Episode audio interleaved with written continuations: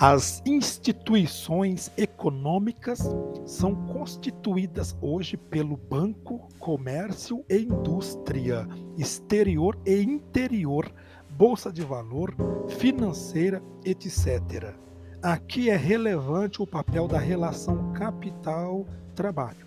A maioria ou a maneira como estes fatores se relacionam vai determinar toda a estrutura e o bem-estar ou não da sociedade. As instituições econômicas no passado se ligaram bastante a outras instituições, como a família. Com o desenvolvimento da divisão do trabalho, estas instituições foram se fortalecendo e atuando de maneira independente.